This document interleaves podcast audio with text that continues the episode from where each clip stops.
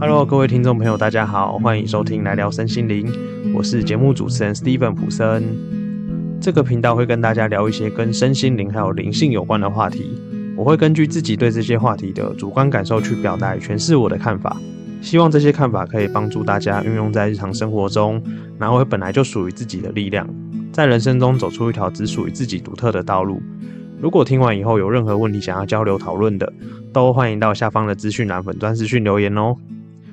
如果还没有追踪我们 IG 的，可以帮我到下方资讯栏追踪我们的 IG，我会不定时的 PO 一些跟节目有关的资讯，还有相关的活动，或者是说，如果各位有想要听什么主题的，或者是说，嗯，有些朋友想要解梦的，也可以私讯我们的 IG。那如果说刚好我有空的话，我就会及时的回复给各位。那如果你问的问题是比较大众化的，或许我可以把它制作成一集的节目，然后分享给更多更多的人，帮助他们在日常生活中，也许就不用那么辛苦去再次碰到这个一样的问题。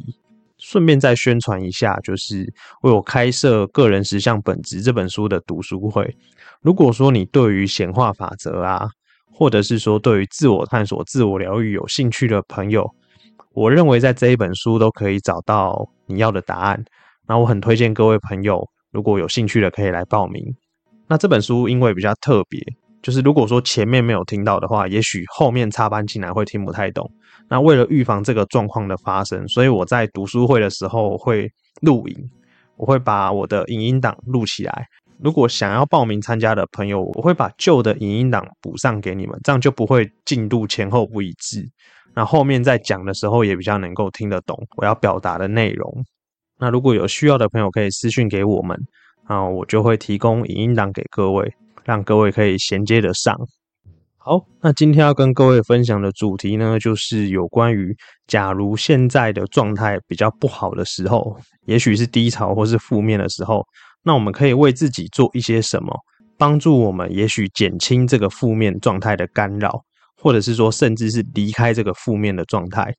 那我节目在之前曾经有说过一个方法，就是陪伴自己的感觉，爱自己的感觉。那这个方法可能比较抽象一点点。如果说对于一个对感受还不熟悉的朋友来说，这个方法可能会有一点点困难。所以呢，今天我就在另外分享四个方法，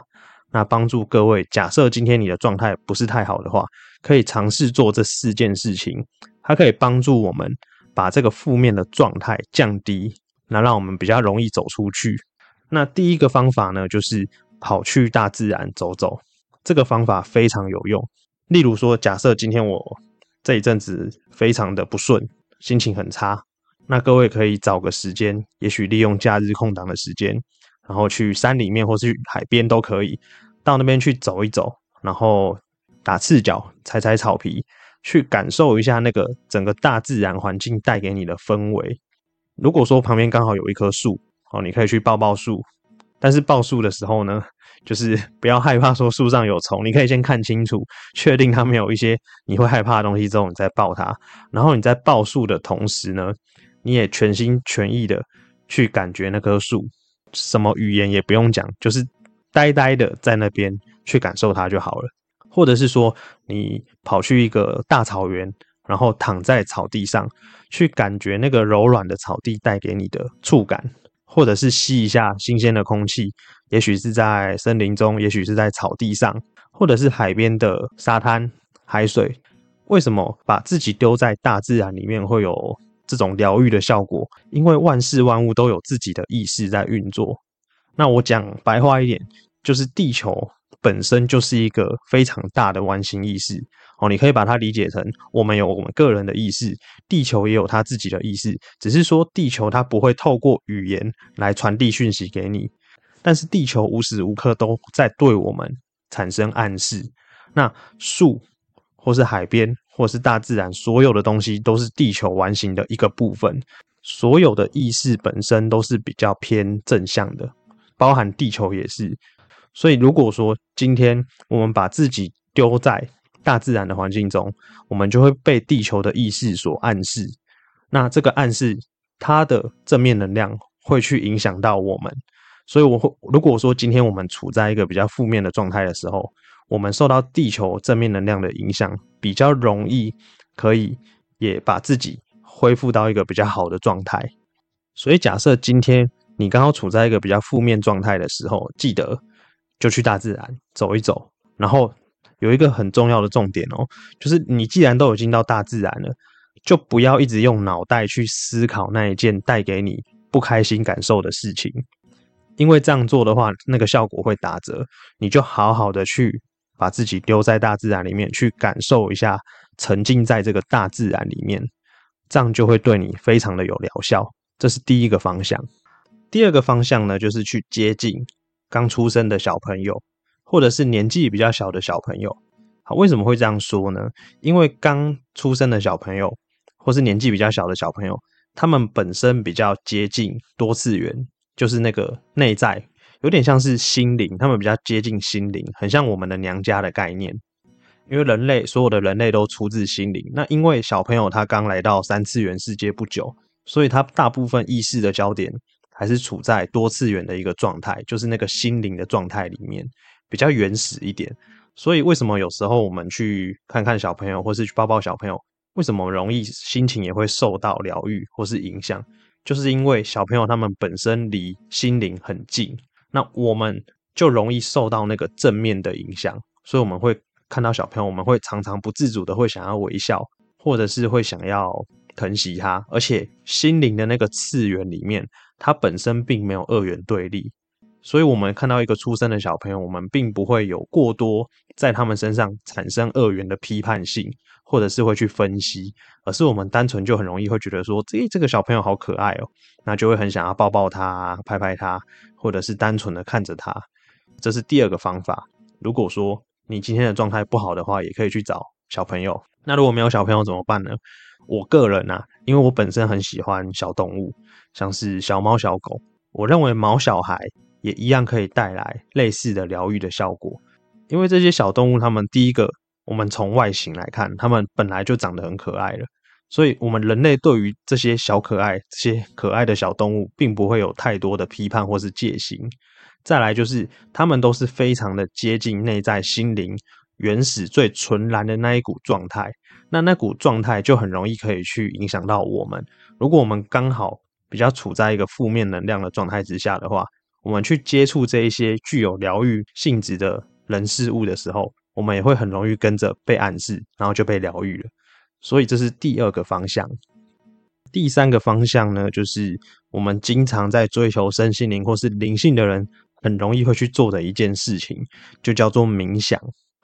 为什么冥想会有效呢？因为绝大多数的冥想都要做到一件事情，叫做停止你的脑中的思考跟念头，然后专注在当下。也许专注在你的呼吸，专注在你的感受。或者是专注在其他，有些像是引导，像光啊，然后跑到身体里面，然后扫描身体，就类似像这一种方式的冥想，胡思乱想非常容易带来比较负面的感受，因为我们的理智，我们的小我比较偏向。批判性，或是他容易看到负面的人事物。那我们如果经常把焦点聚焦在这个负面的人事物，或是思考，或是想法的时候，就很容易会一直加强那个负面的感受。那感受又是一种能量，所以我们如果经常的过度的去想不好的事情的话，或是预防不好的事情发生的话，我们很容易就会带来焦虑不安的这种感受。所以冥想的作用有点像是我把大脑先暂停，我先不要让它运作，然后我把注意力放在别的地方。这时候我们就很容易把自己从比较负面的状态之下抽离，回到最原始的状态。那这个原始的状态，它就不会具有任何的批判性，或者是我们不会过度的去做负面的解读或分析。这个就很容易可以为我们带来疗效。我大概在第八还第九集有点忘记了，在那几集的节目里面，我曾经告诉各位，去感觉自己的感觉，其实就是这个方法，有一点点像是从冥想去延伸出来的一个方法。那只是说，一个是在醒着的时候做，另一个是在我闭眼睛冥想的状态做，其实都一样。它的目的就是要让我们停止思考，放下我们的自我或小我，专注在感受上面。这样做也有另外一个好处，就是当我们专注在感受上面的时候，我们等同于是把自己丢给自己的内我，或是别的有些人会把它称作叫高我、大我都可以。就是当我们思想停止专注在感受上的时候，等于是把我们丢给更大的自己去疗愈自己。这个时候，我们的负面情感会非常的快速的被流动过去。所以，为什么冥想会非常的有效果，就是这个原因。那各位可以去试试看。冥想的方法有非常非常多种。那因为今天碍于时间的关系，我也没有办法跟各位讲这么多。各位如果说有兴趣的话，其实也可以 Google 去查一下，说哎要怎么去做冥想，这些都是对各位有疗效有帮助的。那接下来的第四个方法呢，其实在上一集的节目就有提到了，就是尽可能的在我们生活中找到可以感恩的点，然后我们去练习感恩发生在我们周遭一切的人事物。那至于详细的方法怎么做呢？可以去参考上一集。所以，如果今天我们的状态是比较处于负面的情况的时候，我们可以做这四件事情。那各位可以去一一尝试，挑一个自己喜欢的做。四个方法一起做的话，效果当然是更快的。各位可以去自己去尝试一下，找一个适合自己的方法去做。那祝福各位，如果说今天的状态不是很 OK 的话，可以赶快的离开这个状态。